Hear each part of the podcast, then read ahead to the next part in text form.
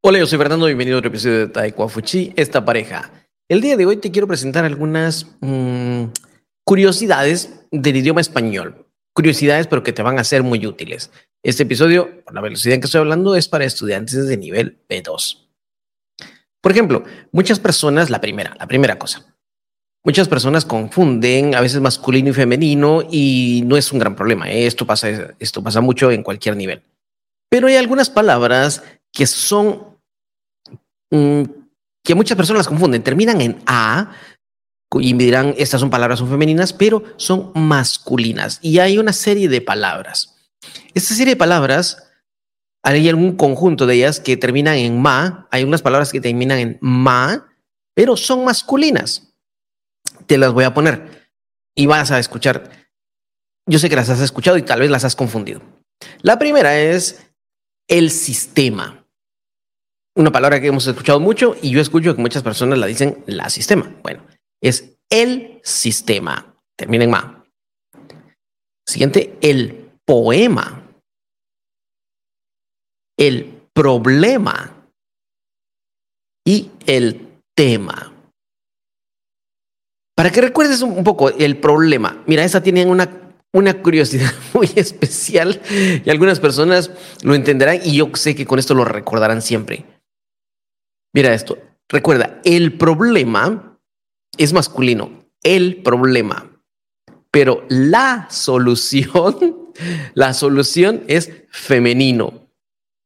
Si alguien, alguno dirá, pero es, es ¿por qué es así? ¿Por qué eh, significa que el número es un problema? No es, es una forma de ayudarte a recordarlo. El problema es masculino y la solución es femenino. Con esto yo sé que no se te va a olvidar que la palabra problema es masculino. ¿Sí? Bueno, también tenemos el diploma. El diploma es otra palabra que tenemos que termina en ma. ¿Sí? Perfecto. Siguiente caso, el número dos. El número dos, eh, otra serie de palabras que te voy a recordar. Palabras que terminan en ista. Las palabras que terminan en ista, a pesar de que termina a, es masculino y femenino, es igual y nunca cambia esta palabra.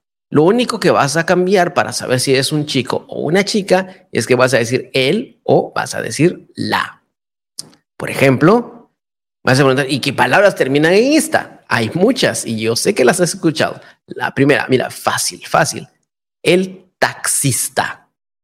Ah, yo sé que vas a decir ahora, oh, sí, esa palabra la conozco. Bueno, el taxista, la taxista. ¿Quieres más? artista. El artista, la artista.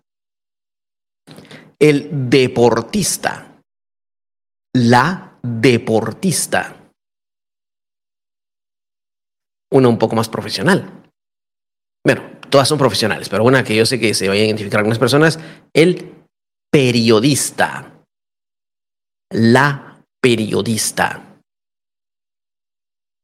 Recuerda, entonces las palabras que terminan ista nunca cambian, nunca cambian. Lo que vas a cambiar es el, el artículo el o la. Dos casos que te traigo el día de hoy y te traigo un tercer caso. un tercer caso tal vez un poco gracioso. A ver. Eh, las palabras, se dice que en español, antes de cada culo hay un acento no estoy diciendo algo malo, así es la regla. Antes de cada culo hay un acento. Por ejemplo, la palabra versículo, ventrículo, em, círculo. Antes de que te das cuenta, todas esas palabras terminan con la palabra culo y tienen un acento antes de, esta, de estas dos sílabas. Son tres curiosidades que te traigo del idioma español. Espero te sean de utilidad, espero que las puedas recordar. Recuerda, estudiar de una forma divertida es más fácil para recordar después cómo usar el idioma. Eso ha sido todo por esta vez. Yo soy Fernando, nos vemos en el próximo episodio. Adiós.